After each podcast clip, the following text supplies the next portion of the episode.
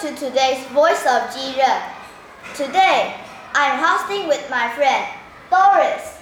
Hello everyone, I'm Doris. Today, we're going to talk about something special in Taiwan night markets.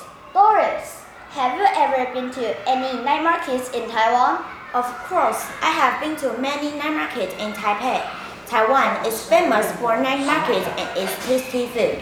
That's right. There are night markets everywhere in Taiwan, such as Shilin, Ningxia, Hongjia night markets. Night markets have a long history. They were places where migrant workers could socialize and eat cheaply in the 1950s and 60s.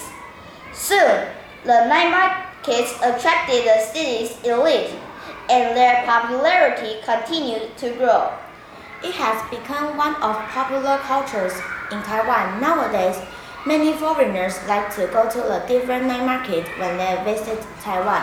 But what does migrant workers mean? A migrant worker is a person who either migrates in their home country or outside it to pursue work. We call it 移工 in Mandarin. Got it. What can we do in the night market, Eric? They are busy, bustling places full of incredible smells, sights, and sounds. We can play many interesting games there, such as claw machines, 夹娃娃机, pinball, 弹珠台, goldfish scoop, 捞金鱼, and ring toss, 套圈圈. We can have a lot of fun there. Eric, you might forget something important. The food in night market. What kinds of food do you like, Doris? I love oyster omelet, 鹅阿珍, chicken fillet, 炸鸡排, pig blood cake. Wait, what is pig blood cake? It's 猪血糕 in Mandarin. It is a seafood delicacy served on a stick from market stalls in Taiwan. It is made with pork blood, sticky rice, and pig blood. Wow, I would like to try it.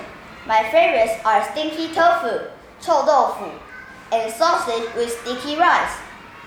It is a snack invented in Taiwan in the late 20th century.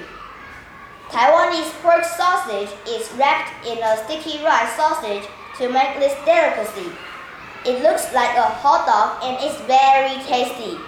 And don't forget to eat them with a bubble milk tea. Oh, what a wonderful night!